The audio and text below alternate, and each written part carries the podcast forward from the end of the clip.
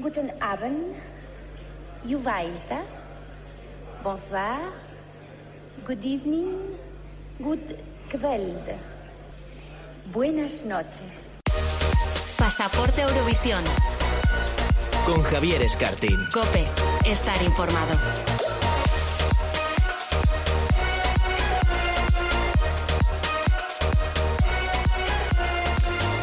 Hola a todos, muy buenas, bienvenidos a Pasaporte a Eurovisión, el primer podcast dedicado al festival en una radio generalista. En primer lugar, quiero, queremos pediros disculpas porque hace dos semanas tuvimos que suspender la grabación del que iba a ser nuestro decimotercer programa. Tuvimos que hacerlo por causa mayor. Pero bueno, en contraprestación os dejamos una entrevista a Beth, nuestra representante en Eurovisión 2003, que ya sabéis que si os perdisteis podéis escucharla en cope.es. Por cierto que Iván Iñarra nos va a recordar también en este programa cómo fue esa polémica elección de Dime como canción para, para Beth en Eurovisión a la postre uno de los mayores éxitos de Eurovisión en España. Y hoy sí, hoy sí, hoy vamos a hablar de lo que íbamos a hablar hace dos semanas, y es que ya conocemos todas las canciones que competirán el próximo mes de mayo en Rotterdam. Con César Fernández y Óscar Cabaleiro vamos a repasar algunas de esas últimas candidaturas publicadas y esta semana además contamos en nuestro programa con un invitado excepcional. Javier Adrados es coautor de un libro que va a salir próximamente a la venta y que se llama Yo tampoco gané Eurovisión, que cuenta detalles y curiosidades, algunas no conocidas hasta ahora, sobre el festival. En fin, muchas cosas que contar y descubrir en este nuevo pasaporte Eurovisión que arranca ya.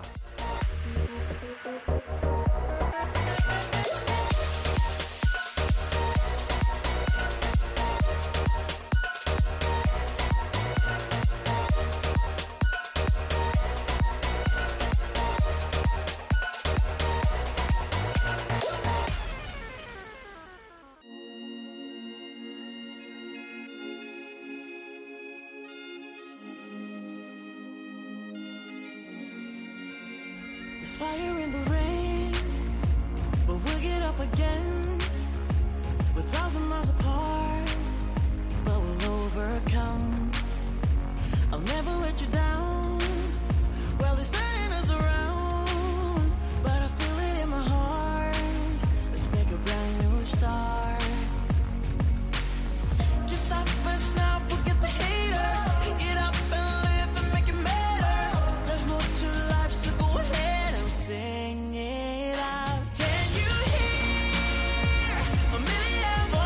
Una vez más, la comunidad Eurofan se reunió a mediados de marzo para disfrutar de la gran final del Melody Festival en la preselección sueca, que se ha convertido en estos últimos años bueno, en un acontecimiento casi al mismo nivel que del propio Festival de Eurovisión. Una vez más, los suecos nos dieron mucha envidia, la verdad, gracias a esa excelente producción y sobre todo por su gran nivel musical.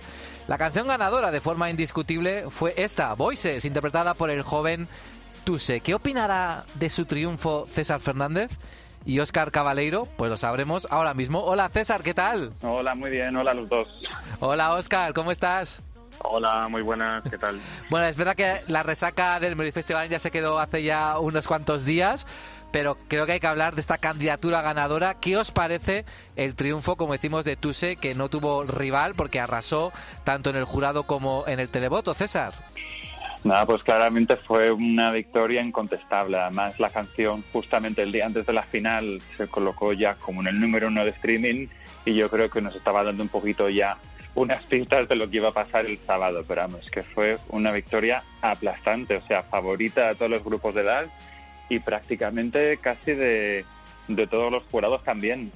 ¿Y tú crees que es una buena candidatura ah, para Suecia en Eurovisión, teniendo en cuenta, Jolín, que es que salvo en 2013 nos han caído del top 10 en los últimos años? Yo creo que sí, a ver, ya sabemos que Suecia presente lo que presente nos va a gustar prácticamente casi todo y yo creo que es una candidatura más que digna. Es decir, si han conseguido eh, enganchar ya de tanto allí en el país, yo creo que lo podemos seguir también en el festival. Además, ya he leído que va a haber ciertos cambios también en la actuación, o sea que eh, a saber con qué nos sorprenden. Ujú.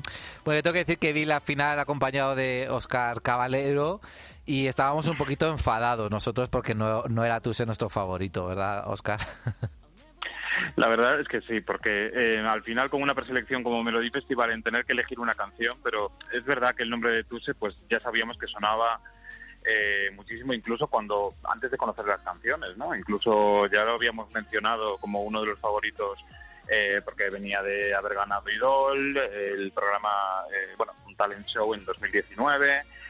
Y, pero la verdad es que, mm, como decía César, es un tema de fácil escucha y, y puede captar votos eh, pues muy rápidamente. Pero la verdad es que para mí es un poco el triunfo de la mediocridad, ¿no? Porque mm, eligiendo, mm, o sea, teniendo tantos temas donde elegir, al final pues se quedan con un tema pues mucho más simple, que es verdad que es como la apuesta más segura, pero bueno, pues eh, se cumplieron las expectativas ¿no? que había con Tuse desde el principio. Ujú. Y bueno, y del resto de la final podríamos estar tres horas comentando cosas. Yo simplemente recordaré que de Mamas volvió a quedarse un punto por encima de Dotter, que parece una maldición que la pobre va a tener que arrastrar el resto de su vida. Y Eric Sade, que era muy favorito también, bueno, era favorito después de Tuse. Y bueno, finalmente, mm, bueno, se quedó segundo, pero tampoco recibió el calor del, del televoto como podíamos esperar. ¿Qué, ¿Qué es lo que, cómo resumes tú la final, Oscar? Eh, bueno, la lectura en cuanto a lo de Eric Sade, pues eh, quizás, como decimos, no es una canción para todos los públicos. Es verdad que es una gran producción visual, pero mm, quizás eh, como presentación para Eurovisión, pues mm, se quedaría como encorsetada como tipo videoclip, ¿no? Y a lo mejor pues el público pues eh, se decantó más por por algo más eh, algo más eh, normalito, ¿no? Digamos, un tema un poco más simple. El resto de las canciones, pues eh, la verdad es que una rabia, ¿no? Que, Dotter se hubiese quedado otra vez ahí, eh, tan cerca del triunfo. Pues mencionar también, por ejemplo, a Clara Klingeström, que venía de, de Andras Jansen y consiguió un quinto lugar. Pero bueno, en general, la verdad es que mm, por primera vez eh, en todos estos años hemos visto una final sin público y sin el calor no humano que pero es, al, al fin y al cabo quedó como algo muy o sea, como muy bien realizado no como al estilo sueco totalmente Bueno, decíamos César y yo que Dotter era nuestra favorita y al final pues nos quedamos con, con las ganas, César. no desde luego además si te acuerdas de su propia cara cuando vieron los Sí. televotos o sea estaba tan, tan decepcionada la pobre que, que no sé yo si volverá a, a competir Bueno, y ha dicho Y que, va- que va a ser su última oportunidad, su último año, pero bueno, también Dani Saucedo dijo que no iba a volver y ahí ha estado también este año en la final, pero bueno. No, claro, si luego al final eso lo dicen, pero quién sabe, si en dos, tres años, pues a lo mejor lo vuelvan a intentar. Y de mamas, mira que lo comentamos, ¿eh? o sea, es que hasta ganaron su semifinal por delante de Sí. Eric Sade y yo Sí. solo me quiero imaginar los sudores fríos que estuvo pas- que tuvo que pasar Christer Bjorkman de esas dos semanas sabiendo que de mamas habían ganado la semifinal y que podían volver a ganar cuando yo creo que claramente era como la última opción que él tenía para llevarlas de, de nuevo a Rotterdam. Bueno, finalmente eh, de Mamas quedaron terceras, no pudieron revalidar ese triunfo y no irán a Rotterdam 2021, a Eurovisión. Como sí, los artistas que eh, la mayoría ya elegidos internamente han presentado sus canciones en la recta final, en las dos primeras semanas de marzo. Y vamos a repasarlas. Vamos a ir un poquito según lo que nos marcan la preferencia de las casas de apuestas. Y empezamos con una canción que se ha hecho muy popular en España y no precisamente por Eurovisión. Et c'est le vent qui frôle sa main sur mon épaule et vide dans ma tête. Pas la moindre cachette. Uno piensa que al escuchar esta canción va a salir Rocío Carrasco a comentar su vida, su, el problema con sus hijos, y es que esta, este tema, una semana después de salir como canción de Suiza para Eurovisión, de repente, y nos impactó a todos porque forma parte, era la canción principal de, ese, de esa serie documental que está emitiendo Telecinco sobre la vida de Rocío Carrasco. Y claro, de repente, bueno, pues eso hizo que eh, eh, la popularidad de esta canción en España se disparara. Pero no solo eso, sino que Mediaset incluso para ese primer programa se atrevió a invitar a John Tears y ahí estuvo cantando junto a Jorge Javier Vázquez esta canción que es la candidatura que va a llevar a Eurovisión 2021. Supongo que vosotros os quedasteis igual de impactados que yo cuando vi que de repente en bucle, en bucle, en bucle estaba sonando esta canción en Telecinco, ¿verdad, Oscar?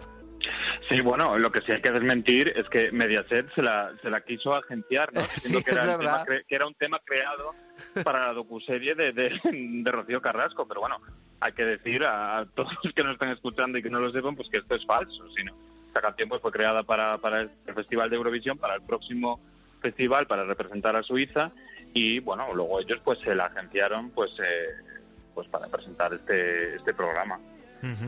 ¿Y tú crees que eso le va a beneficiar para conseguir ese 12 de España eh, en Eurovisión, en la final? Pues mira, desde luego eh, me ha contactado muchísima gente, o sea, con la que no hablaba hacía tiempo, incluso pues para, para, para pedirme la canción y dónde podían conseguirla y, entonces pues me parece algo como muy llamativo porque a lo mejor es gente que, que ni siquiera ha escuchado el tema de España y de repente pues eh, se han interesado muchísimo por el tema de Suiza, ¿no? Pero, pero porque Telecinco es así y a fuerza de machacarnos con, con el tema pues al final pues eh, se hace viral y, y todo el mundo lo acaba conociendo. O sea que es muy posible que, que España sí se le pueda dar los, los 12 puntos a Suiza o a Francia, que Sí. luego hablaremos también de... Ahora lo comentaremos. Sí, sí. Bueno, César está en Londres. No sé si este, esta revolución que hemos vivido aquí en España con, con Suiza y con Francia sonando en este programa le ha llegado, pero supongo que también a ti te habrá sorprendido, ¿no? No, no me ha llegado porque está por todas partes. Claro que me ha sorprendido. O sea, me parece que es bastante surrealista pensar que una canción de Suiza, incluso antes de llegar al festival, haya actuado en directo y no en televisión española, sino en Telecinco, Sí.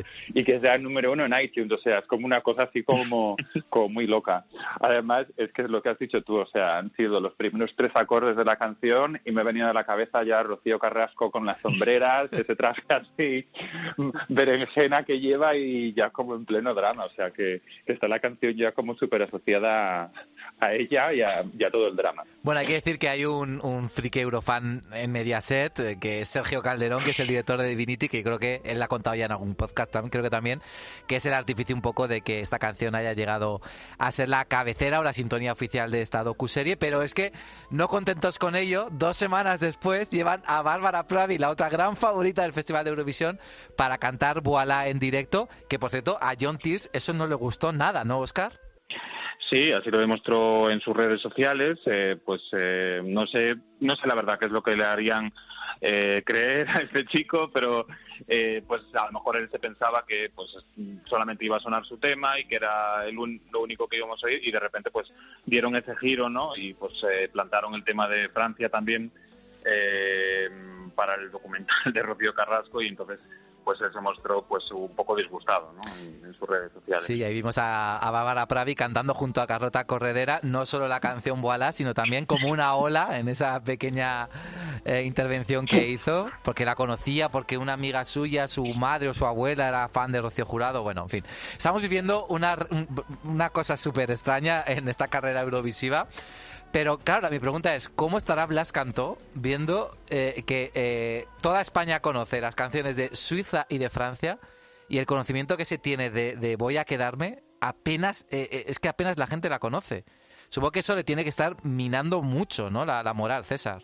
Sí, desde luego, la verdad que el pobrecito pensar que, que ha estado trabajando en diferentes canciones y, y en todo esto y que la canción no haya tenido nada de repercusión, eh, yo creo que, que la canción ha tenido tan poquita repercusión, yo creo que nos podemos esperar un poco Lo que lo peor también de, de cara al festival. O sea, es una pena porque él es un intérprete súper bueno, pero que de momento la canción no haya tenido nada de, de atención ni de éxito, pues es ya una mala señal. Bueno, ahora mismo Suiza y Francia son eh, segunda y tercera respectivamente en las casas de apuestas. Si tuvierais que elegir una como favorita para la victoria entre estas dos, ¿cuál sería? Rápidamente, César. Uf, es que creo que se van a matar la una a la otra un poco versión puntos, pero venga, si tengo que decir una, digo de manera rápida Francia. ¿Y Oscar? Yo también me quedo con Francia, sí. Me parece mucho más eh, más pura, ¿no? Tiene una, una esencia como más como más auténtica y la verdad es que el cantante de, Sui- de Suiza, John Steers, ya iba a representar a su país el año pasado con otro tema que para mi gusto también era un poquito más más auténtico y este como que se quiere parecer un poquito a la última ganadora ¿no? de Eurovisión, a la canción de Duncan Mm. Lawrence que además comparte el mismo productor en este caso, que es Wouter Harding. Mm. Bueno, como decimos, Suiza y Francia son ahora mismo segunda y tercera respectivamente en las casas de apuestas, porque el número uno es para ella.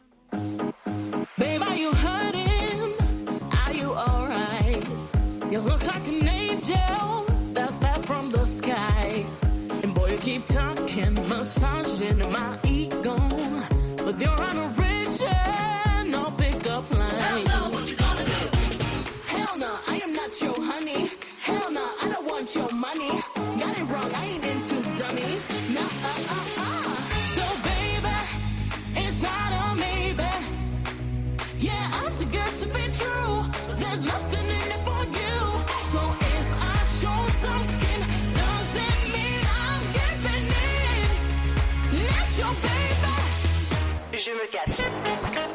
Es una ganadora de Eurovisión, bueno, Junior. Es Destiny, la maltesa, la representante de este año de, de- esta isla mediterránea en, en Eurovisión 2021, con Jeme Cash, una canción, bueno, que la verdad es que lo ha petado en las casas de apuestas, ahora mismo es la número uno.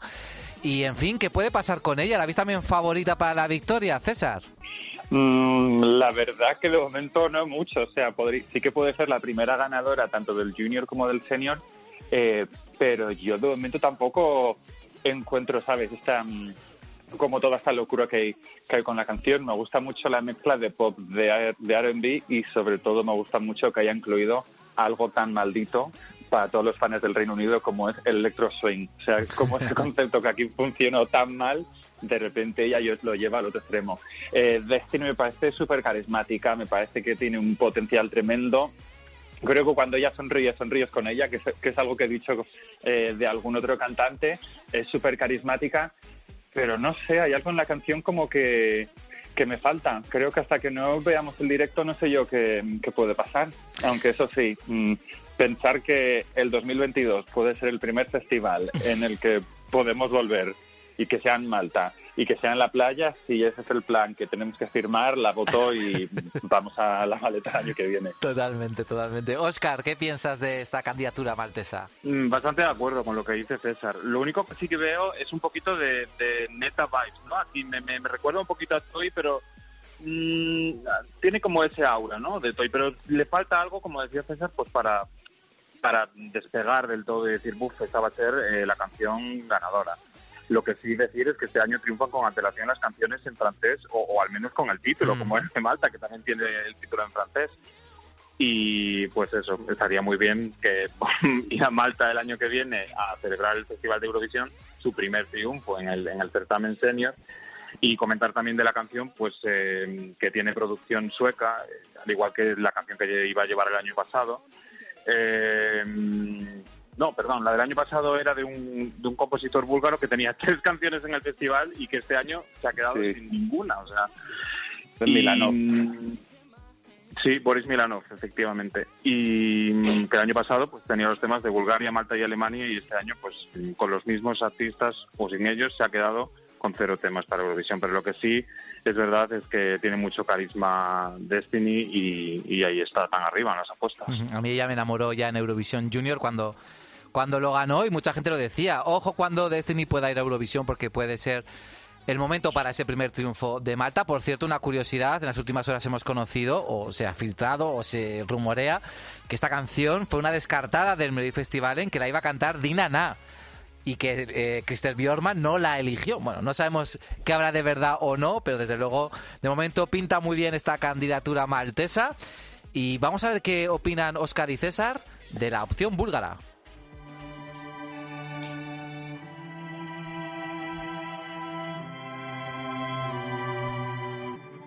Playing Tetris with my feelings, trying to keep them all inside. Hollow shadows, and my soul is spilling over. I'm out. Bueno, ella es Victoria, también iba a ser la representante en 2020, era una de las favoritas, no pudo ser. Y este año se ha hecho una preselección un poco rara, presentó una canción, luego presentó otras cinco, eh, la gente podía votar en internet por una de ellas de forma secreta.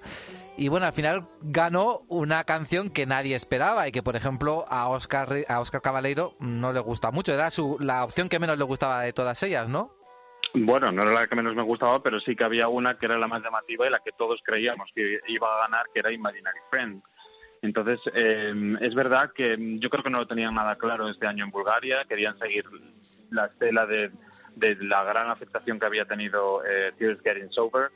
Y mm, este año pues está ahí como medio llegando a los tops, mm, al top 10 quizás, pero no, no está despegando de, de la misma forma que el año pasado. Lo que sí me gustó mucho eh, fue esa presentación del tema que se hizo en esa azotea de un hotel en Sofía.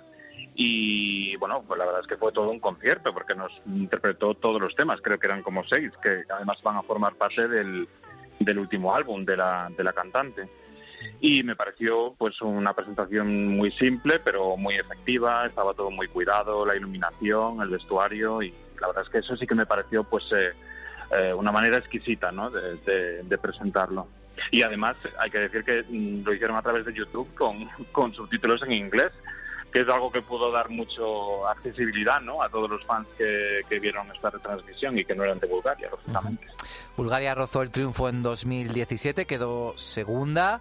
Me parece que ha remontado el bueno estos últimos años. Con victoria hay posibilidades de quedar bien, ¿eh, César. Sí, desde luego. Yo, al contrario que Oscar, esta era mi favorita de todas las que había presentado en, en la preselección. Eh, En la preselección, no sé si os pasa a vosotros, pero si las escuchabais una detrás de la otra, todas me parecían Sí. un poquito entre sí. O sea, como Sí. que las tenías que escuchar con un poquito de diferencia o separadas, porque es que si no era una fórmula y un estilo un estilo bastante bastante marcado.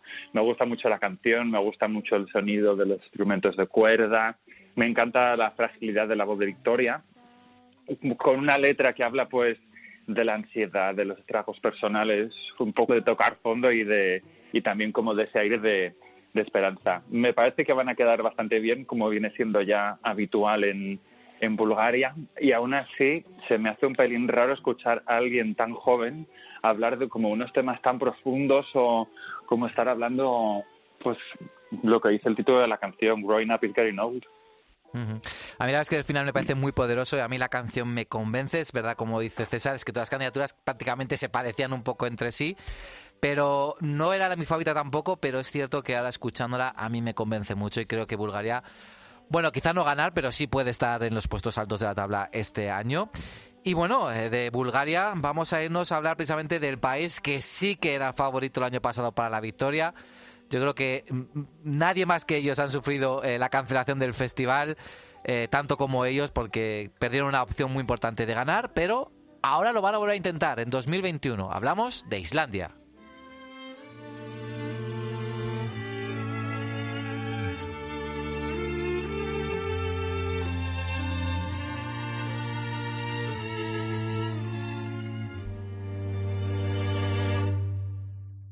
We've been together for a decade now. Still afraid I am loving you more. If I could do it all again, I'd probably do it all the same as before. I don't wanna know what would have happened if I never had your love. I didn't become myself before I met you. I don't wanna know what would have happened if I never had felt your love. Everything about you. La sombra de Think About Things era muy alargada, era la canción que todos daban por hecho, bueno, que era favorita para ganar Eurovisión 2020, se canceló y ahora Daddy Frey apuesta por ese 10 Years que es verdad que cuando salió quizá, bueno, pues decepcionó un poquito porque el éxito de, de, de había sido tan grande, incluso sin haber llegado a Eurovisión, que claro, aquí pues parecía como quedaba algo, pero creo que conforme van pasando las semanas, parece que esta canción de repente empieza a despertar cada vez más opciones. ¿Cómo lo ve César? Pues estoy de acuerdo contigo, la verdad. Creo que la primera actuación sí que dejó un poquito fría eh, a la comunidad fan, pero creo que esta es la canción que en cuanto llegue mayo mm, va a explotar.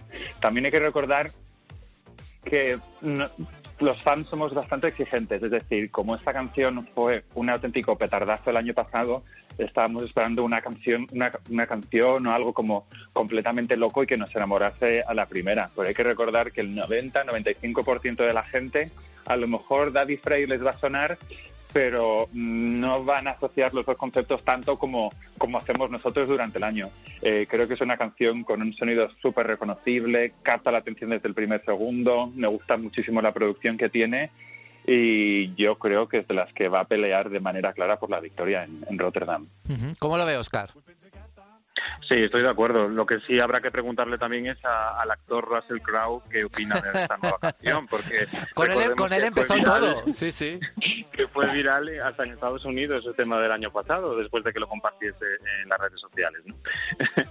Por sí, como decíais, el tema pues sigue en la misma corriente que, que el año pasado y decir que este tema eh, está dedicado a la mujer del cantante, que además forma parte del grupo, y habla de los 10 años de matrimonio. Eh, y otra vez, pues han vuelto a hacer una coreografía efectiva, pero sencilla y que pues también la están enseñando en las redes sociales, en TikTok. Y es verdad que a lo mejor ha perdido un poco el fuelle que tenía el año pasado, porque nos esperábamos un poquito más. Um, pero yo creo que mm, David Frey ya nos demostró el año pasado que es un artista en toda regla, ¿no? Cuando lo vimos en Estocolmo, además estábamos los tres eh, viéndolo en directo y yo creo que es un producto perfecto Sí. y ideado para el público del Festival de Eurovisión, que además me ha encantado el videoclip, tengo que decirlo, porque yo creo que a raíz de ver el videoclip, después de aquella actuación, yo creo que, que ha mejorado un poquito ¿no? el, el parecer de la gente en general. Da mucha envidia ¿eh? cuando Mm. ves que un país Sí. y un artista se toma tan en serio su candidatura para, para Eurovisión. Islandia iba por todas el año pasado y este año también. Veremos si finalmente consiguen el triunfo o no, pero desde luego hay que admirar ¿no? cómo este pequeñito país eh, con tan poca población está haciendo algo tan maravilloso en estos dos últimos años. Y bueno, ahora vamos a hablar de una canción que, bueno, yo creo que entre el mundo, en el sector eurofan también está contentando mucho. Yo no, la verdad es que no participo de, ese entusiasmo. Pero vamos a hacer una regresión, nos vamos a ir a los 80 para escuchar la apuesta griega de Last Dance, Estefanía.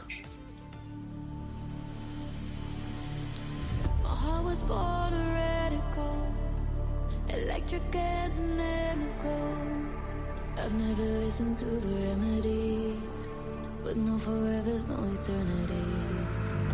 Holding on beyond the night for a shadow that feels right. Holding on beyond the night to you. If the dreams we made are made of fire, I will give it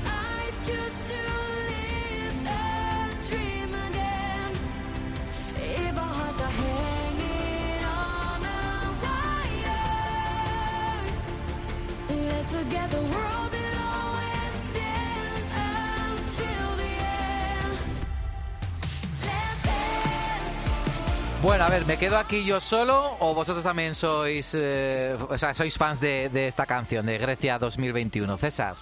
No te quedas solo, no me gusta nada esta canción.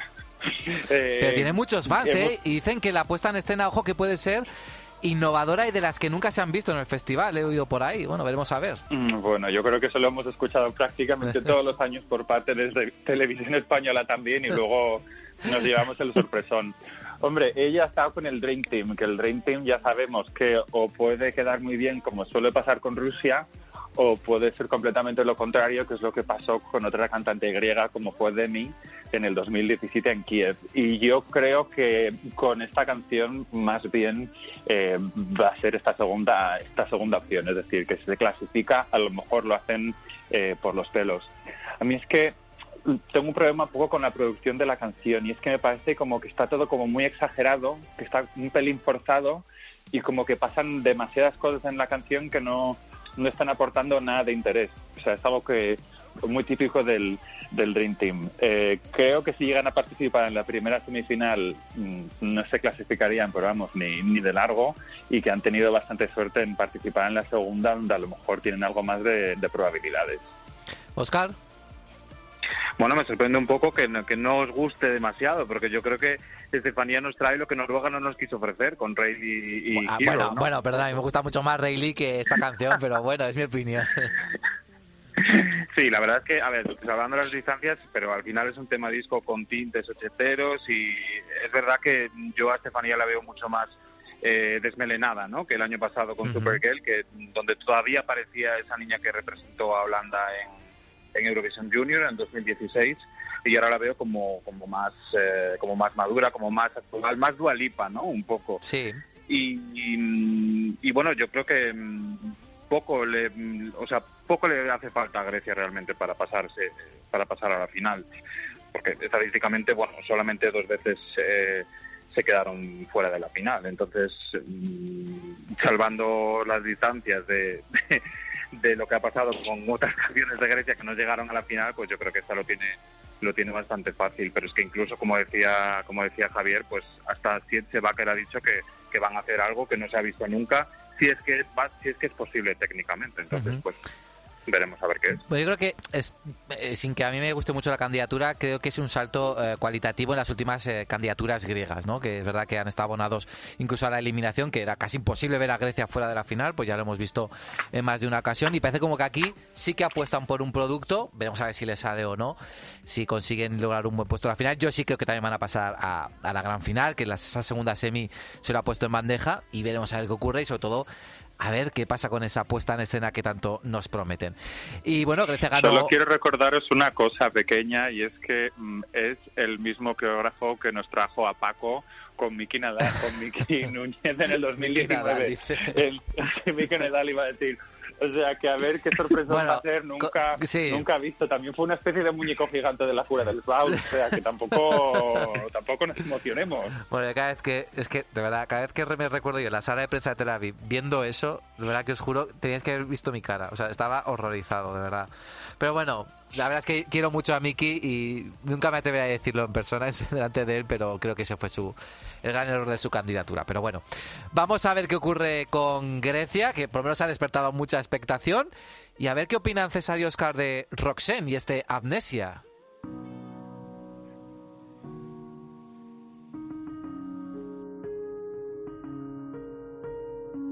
Once upon a time, I used to know a girl.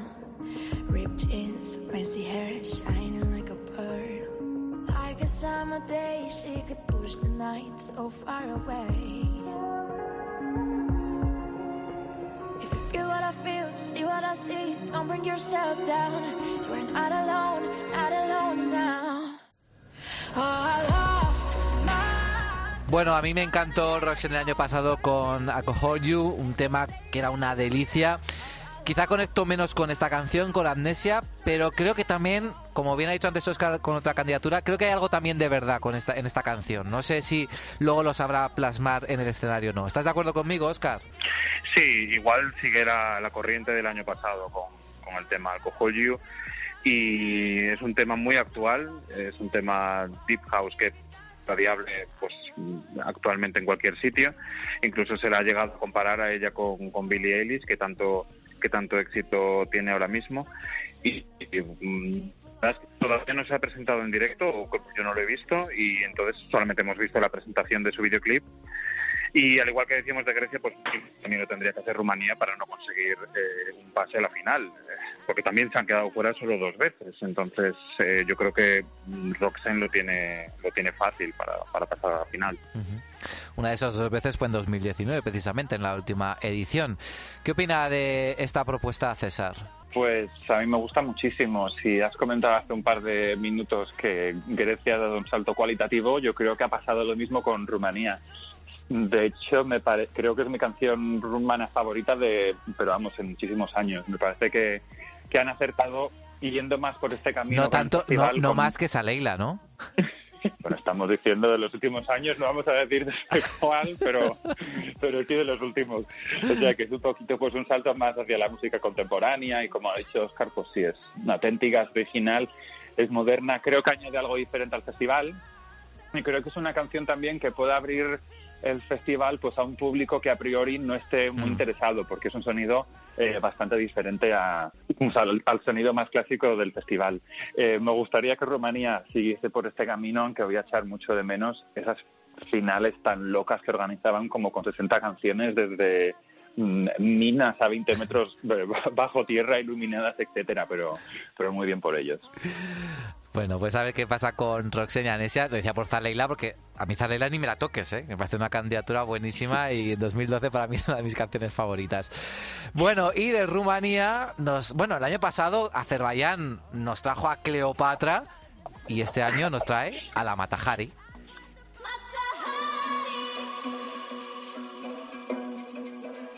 I'm a godless spy, my spy, I uncover all of your secrets, I want them. There's no stopping me now. I'm a liar, playing the game of desire. Ain't gonna leave no survivors. Would you fall for me now? Just like Cleopatra, the army of lovers.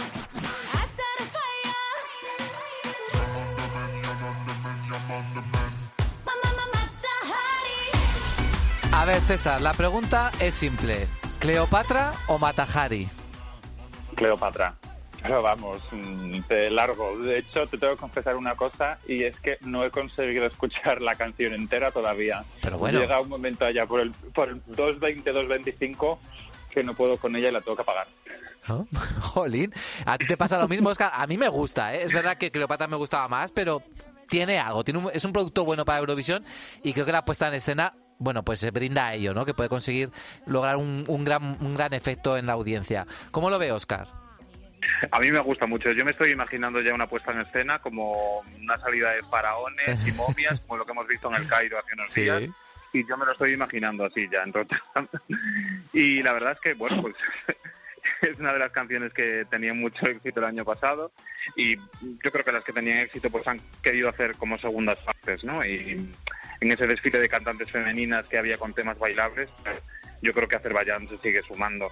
Eh, es verdad que Matahari no es la primera vez que aparece este título en Eurovisión. Me voy a remontar al año 76, cuando hubo una Matahari en Noruega, curiosamente también participando en Países Bajos. Y es que además tenemos que decir que Matahari era holandesa, entonces Es está todo como ahí muy relacionado, ¿no? Y mm, la verdad es que, mm, como decís, no, yo creo que no ha despegado tanto, ¿no? En las apuestas como, como lo hizo Cleopatra el año pasado. Pero bueno, decir que a pesar de ser un tema de autoría holandés también, pues esos sonidos orientales pues mm, parecen muy de Azerbaiyán, ¿no? Entonces no es algo que chirríe como, como digamos, por ejemplo, Grecia, que no lo hemos dicho antes, pero es que no es una, una apuesta nada representativa de la música que se hace en Grecia. Y pues de Azerbaiyán, pues nadie le, del tema de Azerbaiyán a nadie le va a chirriar que vaya una canción así, ¿no? Porque es bastante representativo de lo que de lo que allí se hace. Solamente han quedado fuera una vez eh, en una ocasión, en, en 2018, y yo creo que lo tiene fácil también para pasar a la final. Yo creo que también todo va a depender de la puesta en escena y de que nos Mm. logren enamorar, como por ejemplo hicieron en 2019, que colocaron un, un top 10 con, con una buena canción, es cierto, pero también con una puesta en escena bastante resultona. Y una canción que no sé si va a pasar a la final, a mí me gustaría, pero uf, lo va a tener difícil, es la que nos presenta Overphonic, esta canción se llama Grown, Grown Place.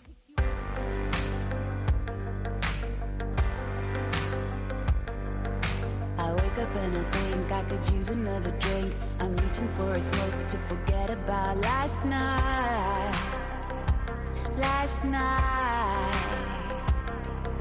I get up cause I need a shot of instant remedy. I put a record on and makes me think about last night.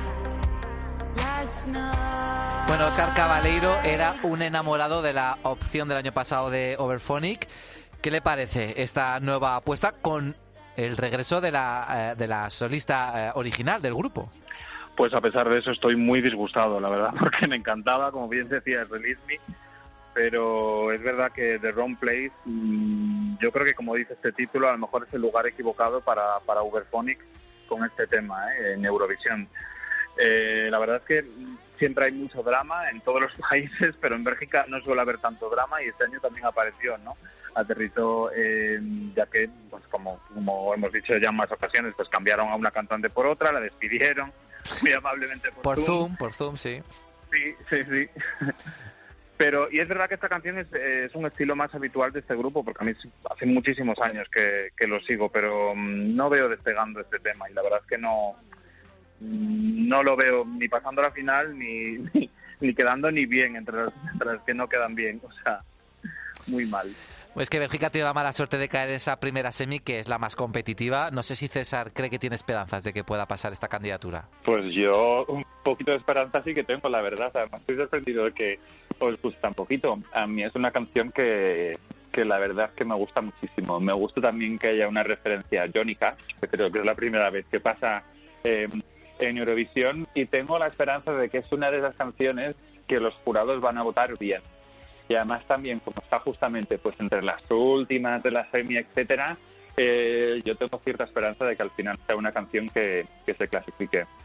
Y lo que más me gusta sobre todo es que les hayan dado al menos un poquito de libertad creativa y en vez de intentar componer una canción pues un poquito que encaje dentro del molde de lo que es el festival, eh, simplemente hayan decidido componer una canción que forme parte de su repertorio y presentarla tan tranquilamente. Además, eh, la semana pasada creo que por fin la estrenaron en directo y la verdad es que se nota que, que, que es un- una tía con tablas porque la actuación es súper, súper buena. O sea que eh, mantengo esa esperanza de, de verles en la final.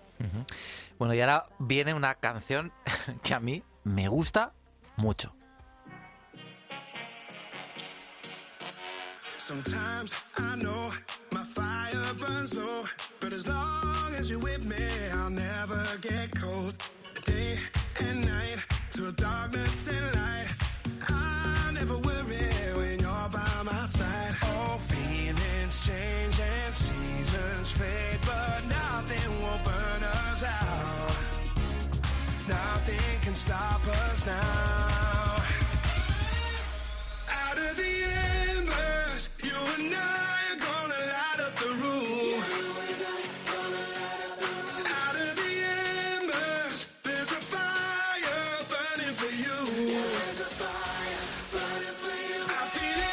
canción, bueno, modernita, radio friendly, no sé, a mí me ha sorprendido mucho, ¿eh? Reino Unido, que la verdad es que no, normalmente no me suele gustar mucho lo que, lo que nos traen a Eurovisión, y a mí esta canción, igual yo soy muy simple, no sé, pero a mí me encanta. A ver, ¿qué opina Oscar? Yo estoy de acuerdo contigo. ¿eh? Para mí supera, supera con creces su My Last Press el año pasado. Y la verdad es que si alguien me pusiese esta canción y tuviese que adivinar de quién se trata, pues eh, yo pues diría que se trata, por ejemplo, de Clean Bandit con James Arthur, ¿no? De vocalista, porque mm, es algo como que es favorable, ¿no? Porque significa que estamos ante pues un sonido actual, una apuesta más competitiva y no como, como los últimos fiascos británicos, ¿no? De los últimos años. Lo que pasa es que pues, es muy poco pronosticable saber qué es lo que va a pasar con, con Embers en Rotterdam, ¿no? Habrá que ver cómo se trabaja en la escenografía. Por el momento el videoclip pues pinta muy bien y la verdad no sé qué tal estará funcionando en, en UK, eso no lo puede decir César seguramente. A ver, a ver, César, ¿se escucha eh, Embers por ahí por el Reino Unido o no? Mm, Creo que la semana pasada Radio 2 de la BBC sí que la, de la BBC sí que la ha incluido como en rotación, o sea que se va a empezar un poquito a escuchar. Creo que no ha empezado todavía mm, toda la rueda promocional, porque aquí el, el cantante que va a Eurovisión suele salir siempre en el programa de Graham Norton como un par de semanas antes de, del festival, pero vamos, lo que he visto en la tele, en prensa, etcétera, en realidad casi todo ha sido una recepción bastante positiva con, con la canción. Yo creo que en parte también porque como esperamos normalmente tan poquito del Reino Unido, cuando de repente no es un auténtico desastre, como que, que nos parece suficiente. ¿A ti te gusta o no? dicho, A mí sí, la verdad que sí, que me ha sorprendido bastante. O sea, es como, me parece que es un, a lo mejor no me entusiasma, pero me parece que es un paso en la dirección correcta. En vez de llevar los desastres que han llevado los últimos años, pues mira, es una canción, como dice Oscar, es radio friendly, la puedes identificar con otros artistas británicos, podría formar parte perfectamente de un anuncio de televisión, y eso siempre es bueno también a la hora de que la canción pues la gente se la descargue o la quiera escuchar de eh, a posteriori, o sea que, que de momento estoy estoy bastante contento. Y no sé si os pasa a vosotros, pero vamos, yo en general este año, aunque no haya ninguna canción que destaque muchísimo, muchísimo, encuentro que el nivel en general Sí. es bastante bueno. Yo estoy Sí, sí, encantado, ¿eh? Yo estoy encantado. A mí la verdad es que me cuesta mucho elegir las canciones que pueden pasar de la primera semi, de la segunda, que el año pasado me parecía la segunda semi muy floja. Este año me parece también peor que la primera, pero creo que hay bastante nivel, que no van a pasar mamarrachadas a la final. Así que, no sé, yo creo que yo estoy contento con el nivel también, ¿eh? Sí, sí, totalmente de acuerdo también. O sea, creo que no hay ninguna canción que puedas decir que es horrorosa, eh, la paso mientras suena la lista de reproducción. Yo creo que todas tienen algo y va a ser pues muy competitivo y a lo mejor muy sorprendente al final, porque como tampoco está tan claro, tan claro quién va a ganar, pues a lo mejor gana una canción que no nos esperamos tanto. Y bueno, ya nos quedamos con poco tiempo. Eh, nos quedan unas cuantas canciones por comentar. Lo vamos a hacer sobre todo en los siguientes dos podcasts que tenemos antes de la final. Pero rápidamente, entre Australia, eh, bueno, lo de Austria y Eslovenia es maravilloso porque es que las dos canciones se llaman Amén. O sea, es tremendo. Entre Australia, Austria, Eslovenia, Polonia, Letonia, Irlanda, eh, Países Bajos y Macedonia, que finalmente va a competir. Eh, ¿Qué destacáis de todas estas candidaturas, de las que nos quedan por repasar y que hablaremos de ellas en los próximos programas? ¿Alguna que queráis mencionar por encima del resto? Pues yo un poco hablar de, que vuelve bastante el gospel también en varias canciones. Eh, eh, por ejemplo, en el tema de, Países Bajos, en el tema de, Macedonia del Norte también. Eh, no sé, un poco el, el tema de Países Bajos, pues es como que no está despegando ni está gustando mucho, pero es verdad que es, es llamativo porque es, eh, es diferente y pues está, está basado pues en, en, los- en las raíces del cantante, ¿no? Que pues, eh, tiene su origen en Surinam y entonces pues, me parece un tema bastante original. Es verdad que acaban de ganar recientemente, entonces pues tampoco sabemos qué es lo que cómo, cómo podrá quedar esta canción, porque no parte para todos los públicos, pero bueno, es llamativa cuando menos.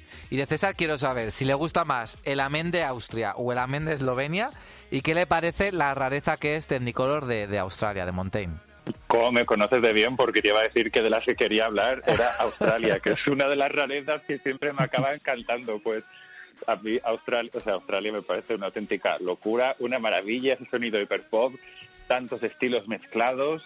Me da un poquito de miedo el directo de ella, porque la actuación que hemos visto en el en el estadio de cricket de Sydney cuando fue Mardi Gras es un pelín es un pelín floja, pero vamos, estoy súper contento de que Australia se arriesgue con canciones tan locas y tan diferentes. O sea que muchísima suerte. Además, Montaigne me parece un artista en general como súper interesante. O sea que espero que, que no se le quede el San Benito de ser la primera que no se clasifica eh, a la final. Y luego, de entre los dos amens, que es un poco como elegir entre susto o muerte, me voy a quedar con Austria. Sí, nada, que me gusta bastante, pues, eh, cómo va creciendo la canción. Me gusta mucho la metáfora del funeral para hablar un poco de esa ruptura sentimental y me parece una canción bastante bastante decente de Eslovenia puf, es, es complicada ¿eh? Pues yo tengo que decir que Eslovenia es un poco mi guilty pleasure. Me gusta cuando la escucho. Ella canta muy bien y como este año mm, se puede poner el coro que quiera, mm, a ver, no va a pasar, ya lo sé. Pero mm, creo que a- a mí me gusta. Oscar. Uf, es mi última este año Eslovenia, Ah, es que no la qué bien. soporto, de verdad. O sea, no la soporto. Y la verdad es que decir que de Vincent Bueno, de la canción de, de Austria, que es una canción que está pasando bastante desapercibida, pero es algo que también le pasaba a Austria en 2018 con César Samson y que luego quedó en tercer lugar. A ver, es verdad que no son comparables del todo, pero las dos pues cuentan con ese coro gospel que decíamos antes, tienen una estructura similar y a ver, pues veremos si, si este cantante es eh, tan bueno en directo como lo fue César Samson, ¿no? Decir también que eh, Marvin Dittman, que es el mismo escenógrafo, eh, que es el será el director escenográfico de España en Eurovisión, pues lo va a hacer también de seis países más. Bueno, y Sacha ver, también 5 o qué- 6, ¿no? Sacha ya Baptiste, o Baptiste, no sé cómo se dice. La Jean Baptiste, sí, la sueca también eh, va a estar, va a estar a llevar la representación de, de varios de varios países, sí. Habrá que ver mm, quién ha pagado más y quién ha pagado menos. Lo descubriremos al ver las Bueno, en el caso de, en el caso de España ya te lo puedo decir, o sea que... sí yo creo que esa respuesta ya la tenemos top, clara ¿no? El top 7, de quién ha pagado más y menos. ¿no? Exacto. Bueno, pues nada, Oscar César, os dejamos ya descansar ¿eh? de este- después de esta vorágine eurovisiva que nos hemos pegado. Y recordad que dentro de dos semanas estamos aquí para repasar la semi 1, ¿vale? Ahí a pensar a ver qué países pasan y cuáles no, que es una, una semifinal bastante difícil de, de pronosticar. Un abrazo y gracias, chicos. Perfecto. Un abrazo.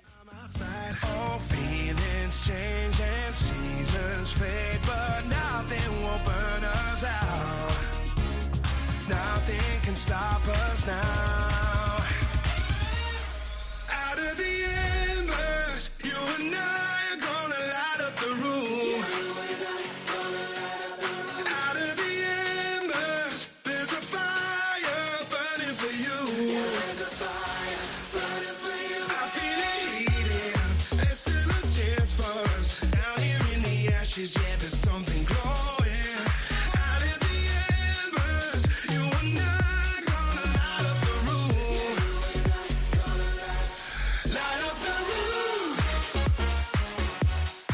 Pasaporte Eurovisión. Con Javier Escartín. Cope. Estar informado. Bueno, pues llegamos a ese momento que tanto os gusta, en el que ponemos en marcha la máquina del tiempo para recordar y revivir momentos reseñables de la historia del festival. En esta ocasión, y aprovechando la presencia en nuestro podcast anterior de Bet, vamos a viajar a 2003 para rememorar aquella preselección. Es hora de subirnos en la máquina con nuestro particular piloto, Iván Iñarra. Muy buenas, Iván, ¿cómo estás? Muy bien, Javi, ¿qué tal, compañeros, oyentes, amigos y amigas Eurofans? Oye, qué puntazo haber podido tener en el programa anterior a Bete, ¿eh? Sí. sin duda, uno de los iconos eurovisivos de aquí y de allá de lo que llevamos de siglo. La verdad que sí, porque en toda fiesta eurovisiva que se precie, sea en Kiev, Copenhague o Lisboa, suena su dime, ¿eh? es ese arranque inicial que nos sigue volviendo locos. Por cierto, ¿tú ya tienes arrancada la máquina o no? Sí, sí, aquí está carburando, así que vamos allá, aterrizamos en 2003, concretamente el lunes 10 de febrero. Eh, nos situamos, tras finalizar la segunda edición de OT, tenemos a tres finalistas, que eran Ainhoa Canta la Piedra, Manuel Carrasco y Beth Rodergas. Cada uno de ellos recibió tres canciones que prepararon pues un poco como fue aquello siempre, ¿no? A prisa y corriendo siempre. de una semana para otra. Sí, sí. Eh, era el modelo de 2002, apenas cambiaron nada. Bueno, Televisión Española nos había contado que en aquella ocasión para 2003, después del gran éxito comercial, pues de Rosa y de Bisbal y Bustamante, habían recibido 200 temas. O sea, Bueno, es que en 2002, viendo el éxito de OT y las audiencias que consumían todo lo relacionado con el formato, bueno, se emitieron hasta tres galas de preselección para, para terminar eligiendo el, el conocido Euros Living a Celebration. ¿Fue también así este año? ¿También hubo tres galas diferentes? Pues no, la verdad es que, a ver, las audiencias, aunque eran todavía enormes, habían bajado un pelín. Por ejemplo, la final de Rosa la vieron casi 11 millones y la de Ainhoa, comillas, comillas, solo, comillas, comillas, 7 millones. Así que, que nos pillara, Head Music acordó con Televisión Española reducir a dos galas eurovisivas. ¿Cómo lo iban a hacer? Pues muy sencillo. Ese lunes 10, como comentamos, donde hemos aterrizado con nuestra máquina, los tres euroaspirantes cantarían tres temas cada uno. Un jurado formado por Sergio Dalma, Uribarri, Pilar Tavares, Joaquín Hurtado y un eurofan llamado Rafael Hernández, que había sido de los pocos que predijo la victoria de Letonia el año anterior, en 2002, descartarían una canción de cada participante, con lo cual se quedarían con dos temas cada uno. Entonces, abrirían en esa gala teléfonos y el público descartaría de cada aspirante otra canción, con lo cual al final de esa gala llegarían a la siguiente final del 17 de febrero con una única canción.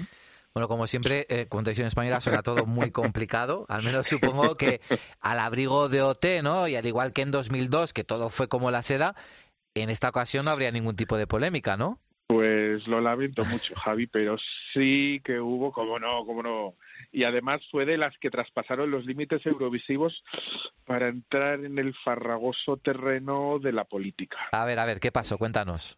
Pues vamos, recordemos que Ainhoa Canta la Piedra ganó OT2 para sorpresa de muchos y ya que su canción en una de las galas finales fue Sobreviviré, la que pues la lanzó al estrellato. No había virales de aquella, pero bueno, todo el mundo lo comentó bastante.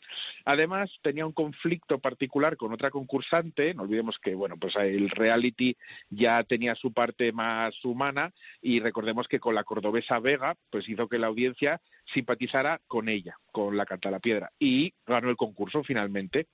Ainhoa era de Galdacan, una localidad del interior de Vizcaya de fuerte sentimiento nacionalista. Y claro, hubo algún dirigente de la izquierda berchale, como el mismísimo Tegui, que declaró que no había sido una elección neutral porque, y estas son palabras textuales que están en la hemeroteca, aparte de que cante la mejor, dijo Tegui, hay alguien que tiene interés en que en el próximo Festival de Eurovisión y digo que lo dijo Tegui, todos los vasquitos estemos allí defendiendo todos a uno a Ainhoa, que es como defender a España. Y sigue, porque esto fue tremendo. En este caso, continúa Tegui, el gobierno nos ha metido un gol, porque el año que viene todos los vasquitos vamos a tener que estar en la televisión para que Ainhoa gane en nombre de España el Festival de Eurovisión. Vamos, ¿cómo te quedas? Bueno, vin- quedo- viniendo de- del personaje, no- me espero cualquier cosa. Un poco estupefacto, la verdad. Qué manera de empantanar las cosas. Supongo que Ainhoa tendría que contestar, ¿no? Porque, claro, había ganado y teniendo como precedente a Rosa, resultaba lógico que fuera la gran favorita para, para ir a Eurovisión. Efectivamente, sí. En aquella época había ruedas de prensa con preguntas eh, del equipo de OT casi cada día, porque claro, cuando no te anunciaban una gira, anunciaban un patrocinio, estaban muy expuestos. Inmediatamente se le preguntó a Ainhoa que ella declaró, respecto a estas declaraciones, y cito textual, yo soy totalmente apolítica, no me gusta la política, sino que me gusta la música y por eso estoy aquí. Pero claro, el debate estaba ya encendidísimo, las tertulias políticas, los editoriales de aquella semana se ocuparon profusamente del tema y bueno, afortunadamente la academia estaba en régimen de aislamiento, no había redes sociales ni móviles inteligentes, así que no le afectó mucho más de lo que le pudieron decir en esas ruedas de prensa. Bueno, eso de yo soy apolítico y tal, también lo hemos escuchado con los últimos representantes catalanes en Eurovisión, ¿eh? O sea que Mm. es una manera un poco de escudarse y de evitar la confrontación y la polémica que veo normal, sobre todo cuando vas a representar a España en Eurovisión. Oye, ¿y el debate se cerró sin más en el caso de Ainhoa o continuó durante aquellas semanas de, de elección eurovisiva? Pues mira, tuvo que ser otro político vasco con poder en la opinión pública de entonces y mucho peso para la parroquia nacionalista quien cerrase el tema. Hablamos de Xavier Arzayus, fallecido por cierto hace ya un par de años, pero que, pero que durante mucho tiempo pues fue muy influyente en la política, sobre todo eh, a finales y principios de siglo. Bueno, lo resolvió fácil Arzayus, dijo textualmente. No soy seguidor del programa, pero esto no es un gol de nadie, contestaba directamente Otegui. Al revés, dice Arzayus. Me han informado que a Ainhoa no la han ayudado demasiado los de la organización y se alzó con la victoria, dice Arzayus, a puro huevo. Y continúa. Ainhoa tiene tanto derecho a representar a España en Eurovisión como en su día José Ángel Iríbar fue portero y capitán de la Selección Nacional de Fútbol. Tras la ilusión y el éxito que ha tenido, ¿por qué no va a representar a España? La política no tiene que ver con este tipo de concursos. Palabras textuales. El debate fue, en cualquier caso, sonadísimo a nivel político, ya no solo de tertulias, editoriales periodísticos, ya que incluso de- intervinieron desde posiciones institucionales el presidente de Extremadura, entonces Rodríguez Ibarra, incluso el defensor del pueblo. O sea que, fíjate. Menos mal que Ainhoa no se enteraba de todo esto, que estaba aislada en la academia y que no había Twitter, en fin. Bueno, dejamos la política a un lado y volvamos a lo puramente eurovisivo. ¿Qué tal estaban las canciones seleccionadas este año? Muy bien, vamos a entrar ya a lo que nos gusta, que repasar las candidaturas que aparecieron en aquella primera gala. Y ya que hablamos de la ganadora del reality de OT y a- y del talent, y a priori favorita Ainhoa, pues empezamos diciendo que tenía un slagger a lo sueco, podemos decir, llamado Mi razón de vivir. Una sentida balada titulada Con la fuerza del corazón. Y vamos a escuchar lo que fue el tercer tema, que fue el tema más eurovisivo y, y discotequero, que era el favorito de los eurofans. ¡Viva la noche!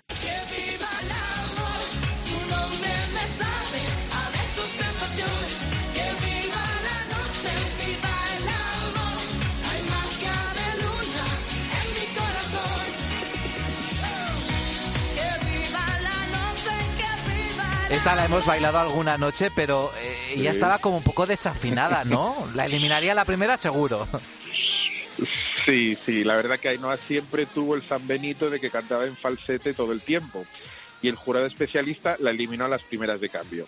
Dejaron en manos del público la elección entre Con la fuerza del corazón, la balada, y ese slagger sueco llamado Mi razón de vivir. Finalmente seleccionó el televoto esta segunda, Mi razón de vivir. Bueno, dejamos a Ainhoa, seguimos con esta primera gala y otro finalista que fue el onubense Manuel Carrasco, que ha sido de largo el que fuera el gran triunfador de esta edición, Totalmente. porque todavía pues sigue, vamos, eh, top top. Bueno, le pusieron dos pachangas, la verdad al pobre, que eran Santa Lucía y la eliminada por el jurado a las primeras de cambio titulada Sueña con ese momento, afortunadamente olvidadísimas. Y el tercer tema que era el bueno, llamado Viviré, moriré, eh, moriré, perdón. Bueno, escuchamos para que nuestros oyentes no piensen que somos subjetivos con lo de pachanga, un poquito de Santa Lucía. Santa,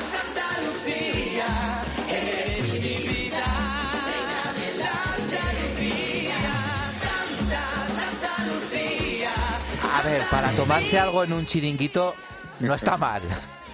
Pero es que estaba como, ¿no? Fatalmente producida, como que suena pues muy barato, ¿no? No es eh, como el, eh, la canción de David Bisbal, Corazón Latino. Aquí como que le falta mucha producción.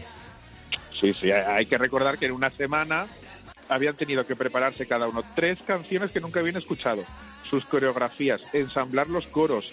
Bueno, al menos hay que decir que el disco que hicieron con estas canciones fue grabado en estudio, porque el año anterior, recordemos que el que se publicó con las canciones de Eurovisión se hizo con el directo de la gala, que tuvo fallos de Bustamante, bueno, de Rosa, por todos lados. Bueno, por cierto, el recopilatorio de Eurovisión de esta preselección de 2003, el de Ainhoa, Bet y Manuel, vendió 400.000 copias en 2003. Si es que cualquier cifra que manejemos de aquellas dos primeras ediciones de OT tiene que llevar el adjetivo estratosférico porque desde luego que no se ha vuelto a repetir un fenómeno así.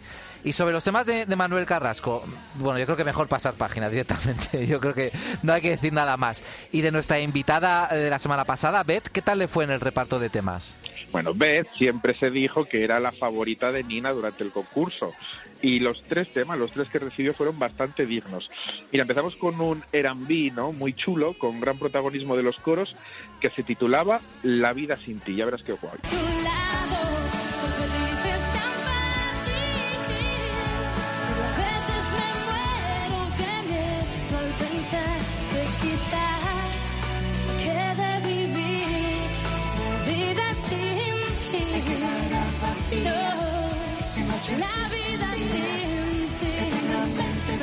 Bueno, esta es La vida sin ti. A ver, Iván, ¿cuál es la siguiente? Pues fue un tema mucho más íntimo, de esos de encender mecheros en conciertos, y que a mí particularmente me encanta. Se titulaba Cerrando heridas.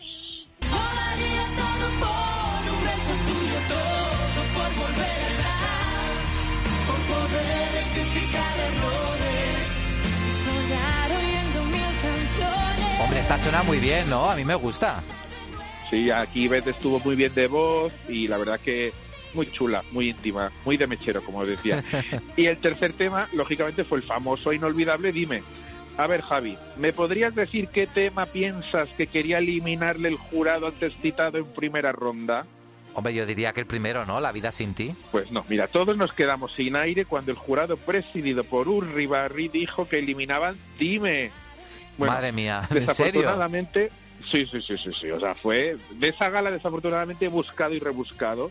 Sí. No hay ni rastro en las redes. Yo creo que tengo en un desván el VHS grabado. Yo creo que un día, cuando vuelva a Gijón a mi casa, tengo que rescatar ese momento de algún modo. Pero ¿tú crees, que televisión, realmente ¿tú, crees, tremendo. tú crees que Televisión Española ha intentado tapar eso y que nunca vuelva a salir a la luz? Como si nunca hubiera pasado. Es que eh, realmente es tremendo y no hay ni rastro, ¿eh? ni ellos mismos lo han subido. ¿Y cómo que cambiaron de decisión? Porque dijeron que Dime estaba eliminada, ¿no? Sí, sí. Y el público del plató lo que dijeron fue, bueno, eh, empezaron a buchear, a silbar. Fue increíble porque, claro, era un programa tan blanco, todo el mundo se portaba tan bien. Bueno, la cara de Urribari yo recuerdo que fue un poema. Y Pilar Tavares dijo que volvían a pensar. Eh, Carlos Lozano hizo tiempo. Sí. Sí, sí. Y tras unos segundos dijo que, vista la reacción, dejaban dime en manos del público y entonces que eliminaban la vida sin ti. O sea que imagínate que fue una decisión de democracia directa, vamos, el público lógicamente nos representó a los que estábamos en casa, porque era tan claro. En fin, el público eliminó finalmente cerrando heridas para Bet, eliminó Santa Lucía, la pachanga, para Manuel Carrasco y con la fuerza del corazón para Ainhoa. O sea que podríamos ahora mismo estar hablando de uno de los mayores fiascos, elucubrando, claro, porque no sabríamos qué habría pasado con Dime en Eurovisión si no se hubiera rectificado. Esto la verdad que seguro que para muchos de nuestros oyentes es nuevo y una pena no poder rescatarlo, que no haya documento audiovisual que lo acredite. Pero bueno, en tu próxima visita al desván, por favor, desclasifica este documento y nos lo traes a Pasaporte Eurovisión porque hay que escucharlo en todo su esplendor. En fin, entonces recapitulando, llegamos a la gran final, a la gala final con Ainhoa y Mi Razón de Vivir, que era la favorita, Manuel Carrasco con Viviré, Moriré y Beth con Dime, ¿no? Es así. Efectivamente, tenían una semana entera por delante para ensayar estos tres temas. La gala fue el 17 de febrero. Sin embargo, ahí para Ainhoa no se acababan los problemas con las declaraciones previas que hemos citado de la primera gala. Resulta que se hizo público espontáneamente esa semana que en primavera tendría que someterse a una operación en la garganta por unos pólipos. Pero bueno, a ver, Eurovisión ese año, si no recuerdo Ah. mal, fue el 25 de mayo. Tarde, Esta gala tarde, sí, sí. era el 17 de febrero, tres meses antes. La operación en primavera. O sea, que algo no me cuadra. Y se filtró justo esa semana, la semana de la final. Qué casualidad, Eh, sí, ¿no? ahí, sí, una- Ainhoa contó que tuvo una revisión médica y que bueno, que tenía unos pólipos, que era algo que ya le habían dicho durante el concurso y que claro, antes de la infinita gira de verano tendría que pasar por quirófano y claro que para ella lo de Eurovisión era un poco secundario. O sea, que de algún modo ella se apartó de la carrera eurovisiva, pero bueno, claro, no podía retirarse porque todavía estaba en el concurso. De- yo de esta jugada no me Ah. acordaba. Sí, sí, digamos claramente que del mismo modo que Dime aumentaba en popularidad esa semana entre los eurofans y encuestas de Internet que ya había, Ainhoa, entre la sombra de la polémica previa y su problema de salud, pues dejaba caer todo aquello. Y sí, de hecho su actuación en la final, que vamos a escuchar ahora, estuvo llena de fallos en letra, en coreografía. Vamos, que dejaba claro que aquello no le interesaba nada, que no quería mojarse. Escuchamos un poco, porque va a ser suficiente, de cómo fue su actuación de mi razón de vivir en aquella final.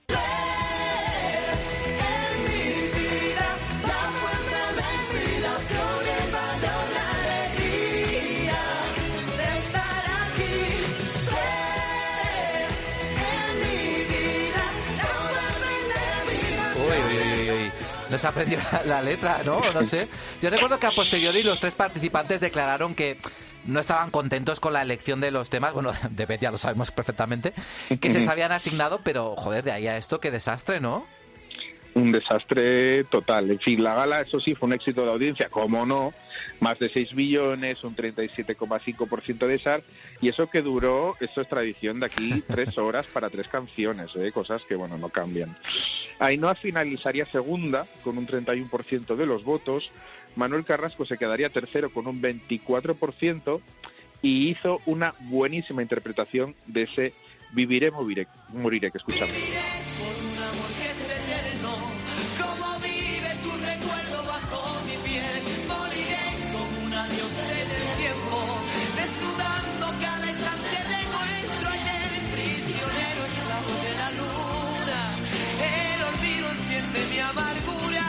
Bueno, esto es un artista, la verdad es que ahí está su carrera musical, sus éxitos.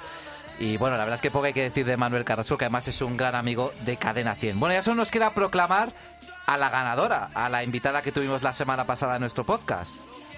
Sí, solo, bueno, solo había un problema más, ¿no? De todo esto. ¿Todavía algo más? Pues mira, mira, Javi, resulta que cuando proclamaron a Ainhoa ganadora en OT2, Rosa se puso nerviosa y casi se equivocó. Y con la fama que arrastraba ella, ya, vamos. Y claro, para proclamar ganadora al nuevo Eurovisivo de 2003, ¿quién tenía que decirlo? Pues la representante anterior, que era ella, y volvía al plató. Y bueno, mira, es mejor que escuchemos la secuencia entera, porque a ver, lo hizo bien, ¿eh? Pero las risitas y el cachondeo y los suspiros hasta que anunció el nombre, bueno, lo escuchamos. han decidido por un 45% de los votos que nuestro representante el próximo 24 de mayo en Riga, Letonia, en la 48 edición del Festival de Eurovisión, sea... Ay, eh.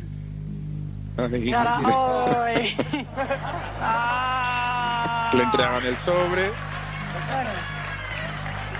Rosa, que no nos pase lo que nos pasó con No, Méndez no, y con no. Ainhoa.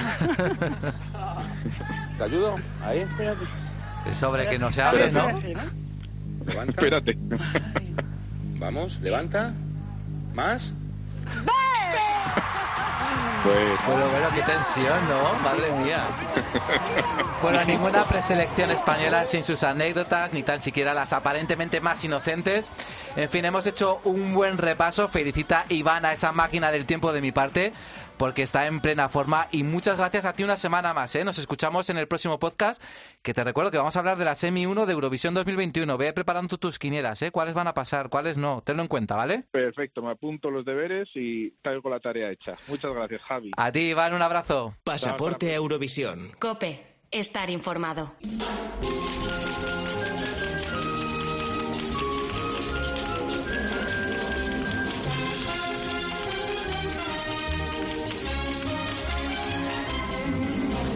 Bueno, el Festival de Eurovisión nació un jueves de marzo del año 56. 65 años después, el certamen es un infinito granero de historias, anécdotas, curiosidades y también un reflejo de la historia del viejo continente y su transformación.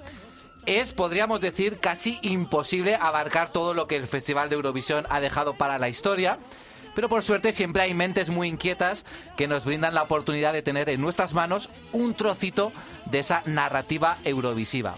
Dentro de muy pocos días va a salir a la venta un libro llamado Yo tampoco ah, gané Eurovisión, que recoge historias, algunas no conocidas, sobre las candidaturas españolas que han ido al festival, sus artistas, sus compositores.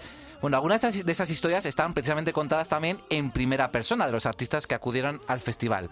Un libro imprescindible para esos amantes del Festival de Eurovisión que descubrirán en sus páginas hechos y detalles que probablemente no conocían hasta ahora. Los artífices de este logro son Javier Adrados y Patricia Godes. Y hoy tenemos la suerte de que nos acompañe Javier. Hola, ¿qué tal Javier? ¿Cómo estás? Hola, ¿qué tal? Tocayo. Oye, además eres el primer invitado que tengo aquí en el estudio, que por la pandemia no ha sido posible, así que para mí... Ah, mira, qué honor. Me siento un poco respaldado aquí con, con nosotros. No, el honor es para mí. Lo que pasa que, que mm, el mundo del el mundo del Eurofan mm, me da un poco de miedo, ¿eh? Ah, ¿por qué? Porque os escucho y sabéis tanto, tanto, tanto que o sea, yo, digo, te doy miedo. Yo No, tampoco sé no, mucho, o sea, ¿eh? La persona cada sí, ¿no? Pero digo, digo he hecho, hemos hecho un libro aportando muchos datos y digo, qué miedo equivocarme en algo, porque vamos. Bueno, es que cuando esté... el- ¿El libro cuándo sale? ¿Qué día exactamente? Sale el 14 de abril. O sea, nada, prácticamente En ya. Nada, iba a haber salido el 31 de marzo. Y fíjate, estoy muy contento porque cuando me dijeron que se retrasaba, me sentaba fatal. Pero de repente pensé y me acordé que era el cumpleaños de mi madre. Y mi madre murió hace muchos años. Era el día 14 de abril, el día Sí, el día cumpleaños. 15, vamos. Y yo sí que, vamos, tengo muchos recuerdos con mi madre, evidentemente, pero un- uno de ellos era el haber visto el Festival de Eurovisión. Qué bonito, es que, claro, Eurovisión en su génesis es un, es un espectáculo familiar, un show familiar. Totalmente, totalmente. Bueno, Javier Adaros lleva muchos años trabajando en la industria musical, conoce este mundo a la perfección y es un gran seguidor del festival, o eso nos ha contado para hacer este libro. Fíjate que yo tengo la impresión de que hay muchas historias desperdigadas sobre Sí. Eurovisión, pero que no hay un trabajo concreto que aglutine toda su historia, ¿no? Tampoco sobre las participaciones españolas. ¿Es lo que te ha llevado a ti a escribir este libro?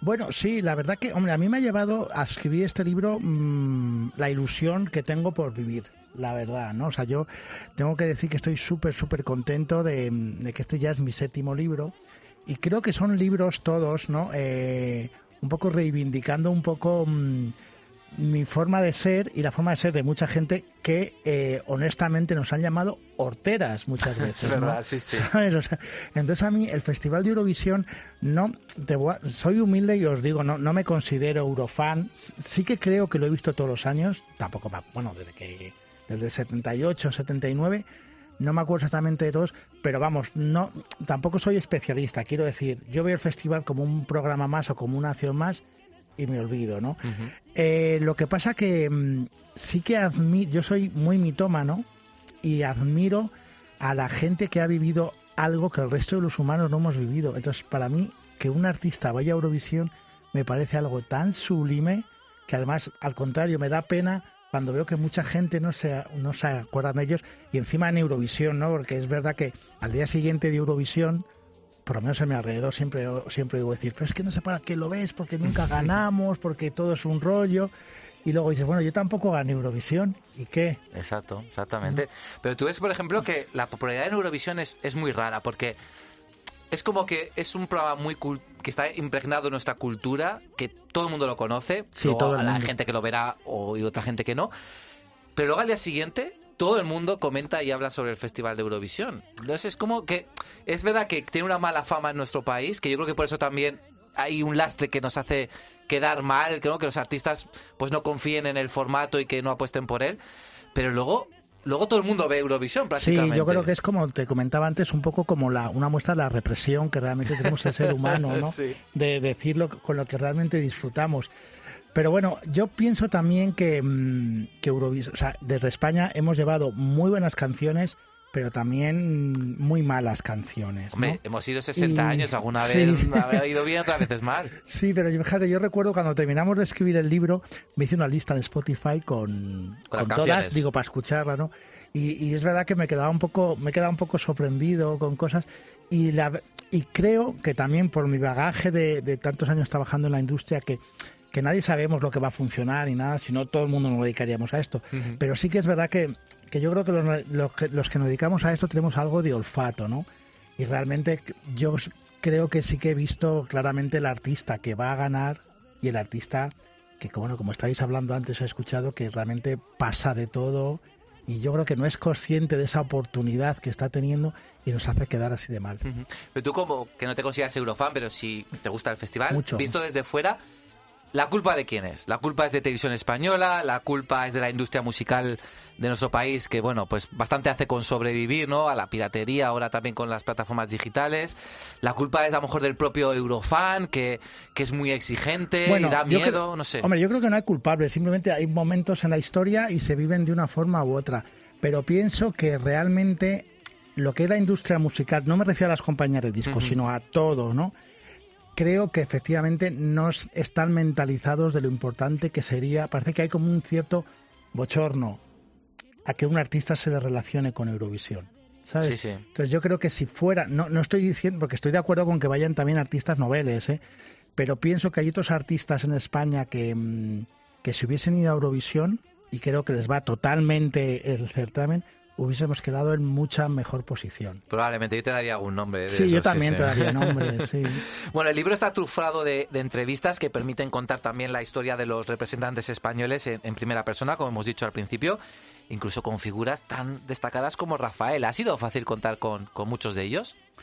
Bueno, mm, para mí la verdad no ha sido difícil, tengo que decir, porque sé que, sé que quedaría mucho más deci- decir, uy, pero yo la verdad que vuelvo a repetir, llevo mucho tiempo trabajando en esto, he trabajado con muchísimos de los que he entrevistado, entre ellos Rafael. Mm. Entonces, mm, por ejemplo, a Rafael, hombre, no hablé con él directamente, pero sí que se lo dije a su manager, Rosa Lagarrigue, que a mí Rosa Lagarrigue me tiene mucho cariño porque yo de pequeño fundé el club de fans de Mecano.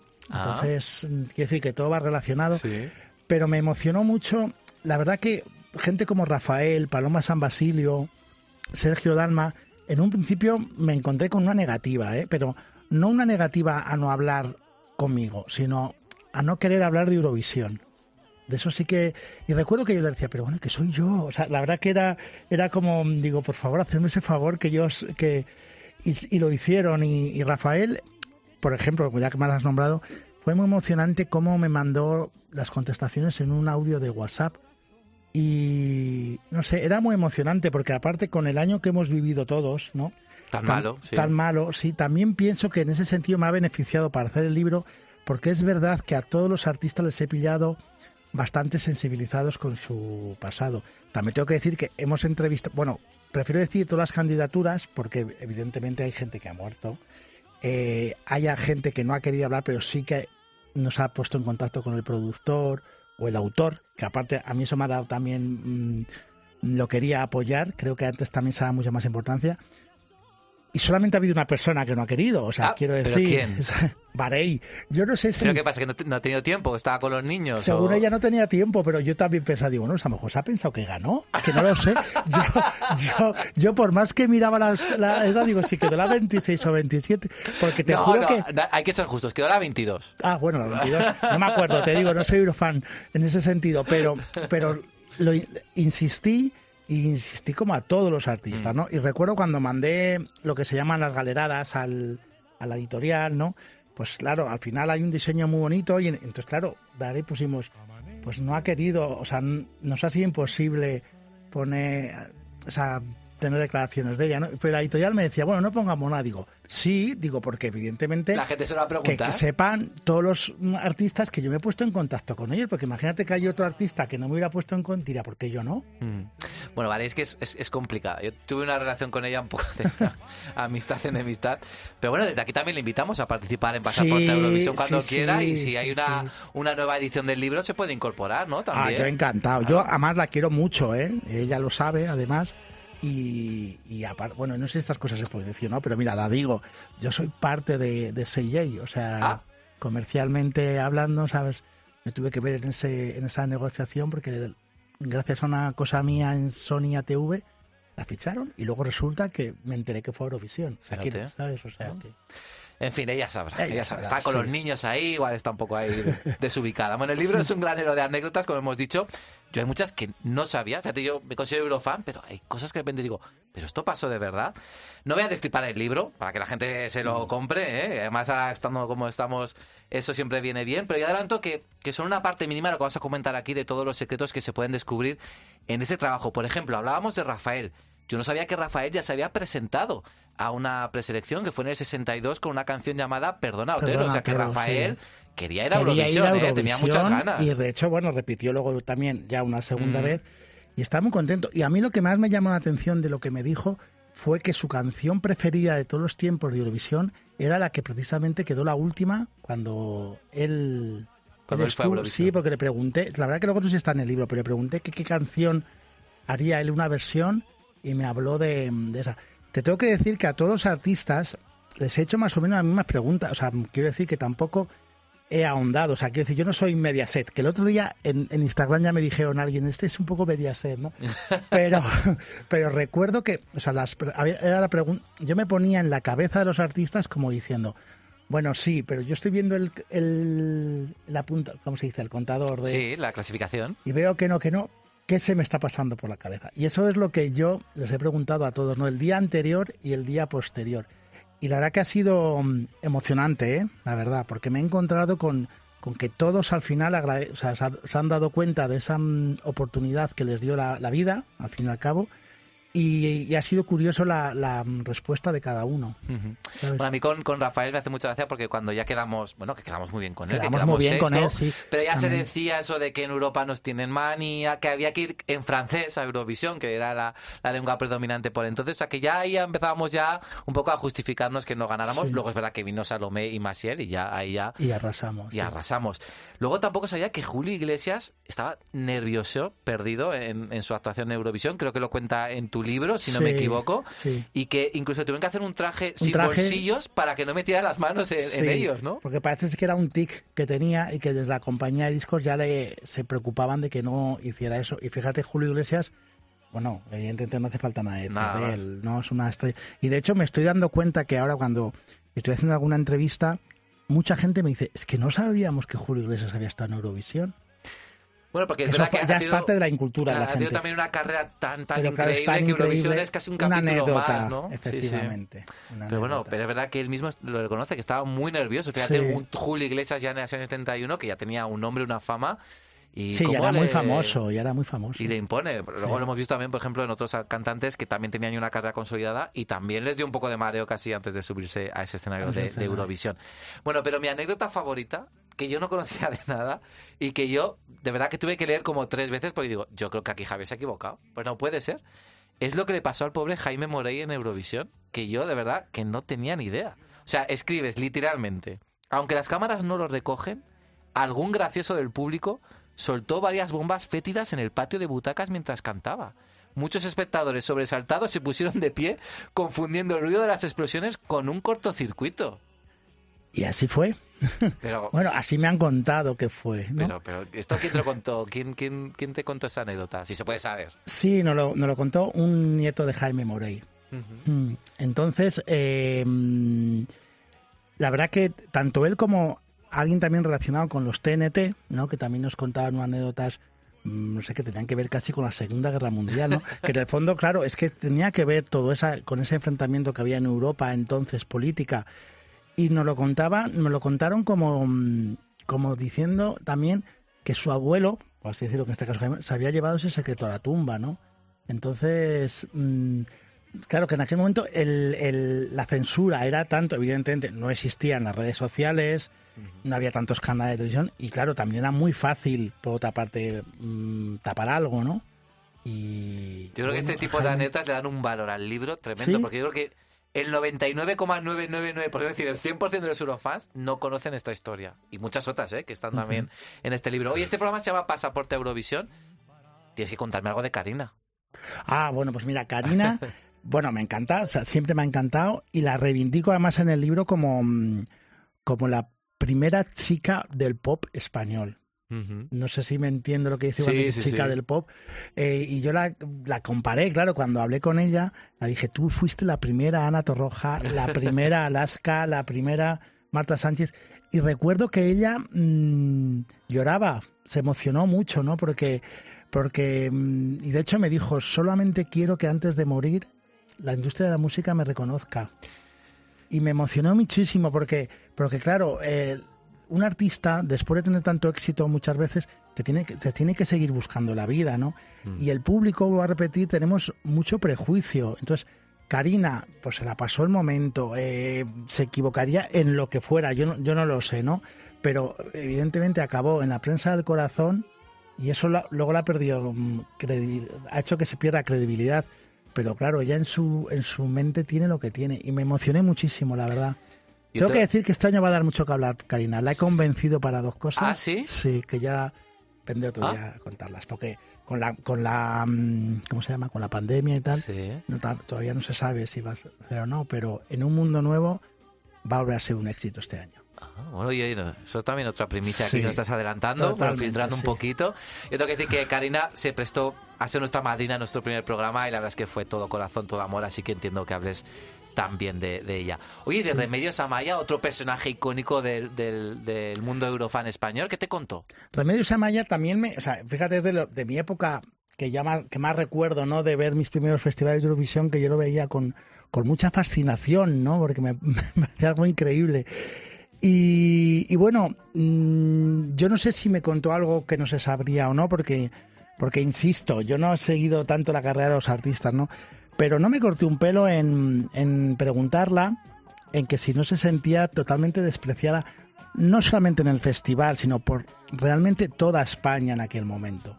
¿no? Y ella me dijo que, que sí, porque yo creo que es, el, es uno de los ejemplos en el que todo el mundo despreciamos. Entonces, evidentemente, ¿cómo le van a dar puntos si en España ya No todos gustaba, nos ¿no? reíamos de ella cuando es un es un temazo? Yo creo Lola Flores lo dijo dos años después, ¿no? Pero que ahora se, incluso se entiende mucho mejor porque fue el principio de, muchísimas cosas mestizas, ¿no? Y bueno, y luego evidentemente, bueno, tengo que decir cuando la entrevisté, ella estaba atravesando, no sé cómo estará ahora, pero estaba atravesando un, tratamiento de cáncer, o sea, con quimioterapia. Y e insisto, era muy, muy emocionante hablar con ella, ¿no? El cómo decía, y recuerdo que yo le decía, mándame un WhatsApp, y no sabía mandar WhatsApp, ¿sabes? entonces, nos decía, tú no, tú llámame, tú llámame. Fíjate que, a ver, esos cero puntos tuvieron que doler muchísimo. Muchísimo, pero, luego la dio muchísimo Pero éxito. fíjate, si ahora tú de repente Sí. sales a la calle y preguntas, oye, eh, candidatos eurovisivos, en, de- de- candidatos españoles en Eurovisión, y es que probablemente el 80% te diría La conoces, Amaya, la sí. conoces, o sea, que al final yo creo que ha sido un triunfo, ¿no? Sí, de hecho- Una derrota reconvertida en De hecho, ha habido más veces que hemos quedado los últimos. Sí. pero Nadie se acuerda tanto como nadie ella. se acuerda tanto como ella. Por eso digo, me, me gusta recalcar que realmente fue un desprecio más que un perder, porque Sí. bueno, alguien tiene que perder, ¿no? Ujú. Bueno, pues aquí también, a ver, a ver si animamos a Remedios Amaya que venga algún día a este Ojalá, programa. os paso el teléfono. Ah, pues, Sí. Luego me pasas la agenda entera, Sí, ¿eh? No te creas tú que te vas a ir de aquí tan, tan fácilmente. Bueno, también en el libro hablamos de la gente bueno, que habla muy positivamente del festival, pero también hay gente, como tú bien has dicho, que estaba un poco reacia y que incluso cuentan también sus problemas que tuvieron con televisión española. Por ejemplo, a Trigo Limpio no le gustaba su canción, Quédate Eso me esta sorprendió noche. mucho, por ejemplo, porque ves, era una de las canciones que más mitificadas tenía yo. Sí, pero que es algo que ocurre también, por ejemplo, con Beth, de la que hemos hablado Con ahora, Beth, con Ramón, sí. con Lucía Pérez y, por ejemplo, incluso Patricia Kraus, que te contó que no quería ir a- a- al Sí, festival. Patricia no quería y, y- y no quiere, o sea, y es, o sea, yo creo que, mm, mira, eso sí que es un, ahora lo estoy pensando ahora, sí que es un premio que haya hablado, porque realmente es que pasa absolutamente de todo y tiene muy mal recuerdo, mm, no por el hecho de ir, sino porque efectivamente no quería ir. Me ha sorprendido Ramón, que yo no le conocía de, de nada. Y me costó, ese sí que me costó localizarle porque no, no Está sabía un poco apartado, ¿no? Sí, Está como sí, sí. retirado. pero tampoco guarda ningún buen recuerdo, pero me pareció muy sincero cuando lo, lo que habló, la verdad. Y, y bueno, yo le dije que era guapísimo, ¿sabes? O sea, que, que también que había sido los chicos pues, apuestos que habíamos mandado, ¿no? Y él, y él me, me llamó la atención porque yo le dije, digo, bueno, pero ¿y tú qué estabas pensando en ese momento? Y él me decía, mira, yo según entré al, al escenario, sabía que, al, que pasara o que pasara al día siguiente iba a estar durmiendo con mi amigo, en, con un amigo suyo en Barcelona. En un sofá, ¿no? sí, en un sofá, sí, y, y se pone y es lo que hice. Me, me llamó mucho la atención. Y luego la verdad que ha sido coherente, porque se retiró de la música y, y no se corta en, cor- en- en- en asumir que fue al festival porque era el premio que había en el programa, no porque él quisiera ir al festival. Bueno, yo creo que eso es un problema, ¿no? Cuando nos encontramos artistas que pues o no tienen interés en ir a Eurovisión o directamente no quieren. Por ejemplo, bueno, pues Amaya y Alfred pues, pues también tuvieron que ir al festival porque les tocó, porque la gente los eligió, pero tampoco era lo que a ellos les gustaba. Luego Alfred dijo que sí que le había gustado la experiencia, que incluso repetiría como autor, y Amaya directamente... Amaya directamente habló muy mal. Mm, Hombre, pero yo también pienso, ahí yo, yo les tiro un tirón de orejas a, algunos artistas, porque realmente tampoco me parece bien que no mm, que por lo menos no estudien lo que es esa oportunidad de ir a Eurovisión, porque claro, no todo el mundo.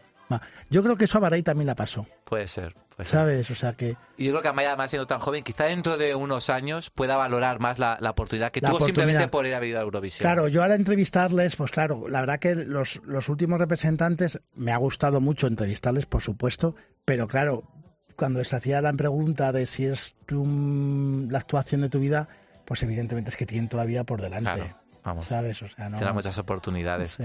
Oye, mi candidatura, mi candidatura favorita de España es eh, Estando contigo, de Conchita Bautista. Ah. Aunque también me apasiona La fiesta terminó, de, de Ah, Paloma San Basilio. sí. Si tú tuvieras que quedarte con, no te voy a decir una, un par de candidaturas españolas, ¿cuáles serían? No, tengo una clarísima. ¿Cuál? Lady Lady, de verdad. ¿Es la que más te gusta? Sí. ¿Por? Bueno, la que más me gusta y la que y que realmente pienso que es la mejor que hemos mandado nunca. Porque mm, me gusta la armonía, me gusta mm, la voz de Amaya Saizar, me parece impresionante. Creo que en aquel momento retrataba muy bien lo que estaba pasando en España musicalmente, porque bueno, no era ni un grupo pop de estos de la movida, pero tampoco era un lo que se llama cantante lo que se llamaba cantante ligero. ¿no te acuerdas? Me acuerdo que iban vestidos de Jesús del Pozo. Y eso, pues es que, o sea, eso evidentemente lo he visto para hacer libro, pero es que me acuerdo perfectamente. Y creo que mm, sí, no tengo ninguna ninguna represión de decir que me parece la mejor. Otra, pues Keith él de Lucía. A mí Lucía también me fascinó. Lo hizo muy bien. Sí, y yo tengo un amigo que es muy popular, que nos conocíamos, fíjate, en aquella temporada ya, cuando evidentemente mm, no pensábamos lo que iba a ser nuestras vidas, que se llama Mario Vaquerizo. Ajá, mira. Y nos encantaba Lucía. Y O sea, era hecho- fan, ¿no? De- de- de totalmente. Lucía. y de hecho me acuerdo cuando le conté a Mario hace poco, digo, mira, he hecho un libro sobre esto. Me, me decía, ¿Has, has- ¿ya has hablado con Lucía y tal? Decía, "Le qui- la quiero conocer. Jolín, la Nos verdad es que sí. también lo hizo muy bien. Es verdad Y la que actuación de Lucía es que estuvo muy bien. bailó tan, bueno, cantó, bailó tango en Reino Unido justo en la guerra de las Malvinas. De, Sí, de- de las Malvinas, Pero bueno, en fin, ahí yo creo que era mejor donde no, no estuvimos muy acertados en la elección, pero la verdad es que ya lo hizo estupendamente. Estupendo. Luego ha habido otra gente que, o sea, que me, por ejemplo, Sergio Dalma, creo que es un artista más bueno incluso que la canción. Quiero decir, entonces, Pero la canción era muy buena. sí, ¿eh? la canción es muy buena, pero que el artista es tan bueno que es, que es normal que quedaran tan bien. ¿Me entiendes? Eso es lo que te quiero Es decir. un grande, sin duda alguna. Sí. Hoy has hablado, en tu libro hablas del pasado, obviamente, y te voy a, en la última pregunta, hablar del futuro. ¿Cómo ves a Blas Cantó este año en Eurovisión 2021? Pues le veo que no va a tener, que no, creo que no va, ojalá que nos dé una alegría, pero creo que no. Y creo que ¿Pero por qué? Porque él, joder, es un gran cantante. Sí, o sea, yo mira, cuando me enteré, mm, evidentemente yo no tenía pensado hacer el libro, me refiero a hace dos años, cuando se le seleccionó, que además creo recordar que Televisión Española lo anunció muy pronto. Sí, en octubre, sí, sí, sí. Y tal. Me acuerdo que, que pensé, qué buena idea, porque creo que es un artista que lo tiene todo, por eso de lo que es como Eurovisión, ¿no? Pero luego ya cuando escuché Universo, mm, dije, uy, no. Pero sinceramente cuando he escuchado las Voy a nuevas, quedarme. me gustan menos que Universo. Creo que O sea que no vamos a recuperar el brillo en, en, no. en Yo Eurovisión de este hecho le he mandado un libro ya, ¿eh? Y Ah. he puesto, espero que no te tenga que incluir este libro. Oye, pues Javier, muchísimas gracias por estar con nosotros. Yo tampoco gané Eurovisión, que va a salir, repito, el día... El 14 de el abril. 14 de abril. En el que también he entrevistado a muchos eurofans.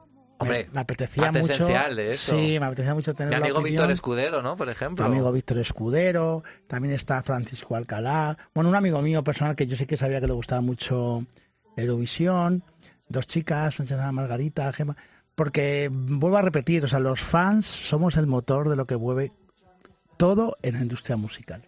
Bueno, muchísimas gracias Javier por este regalo, por A este vosotros. libro que como digo va a encantar a los eurofans y va a descubrir anécdotas y secretos que muchos o la mayoría de todos ellos no van a conocer.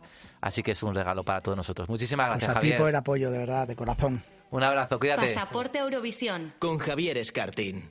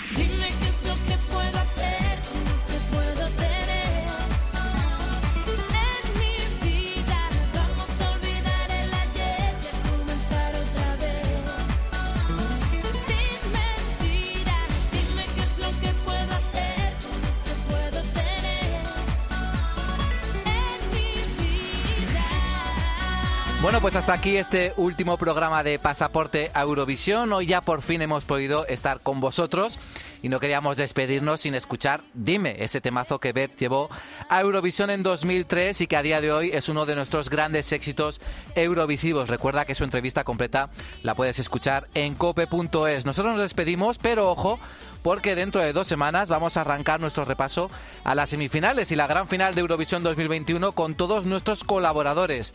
¿Qué candidatura superarán la criba de las semis? ¿Cómo le irá a Blas Canto? ¿Qué canción suena a ganadora? Todo esto y mucho más en el próximo programa de Pasaporte a Eurovisión. Os esperamos. Adiós.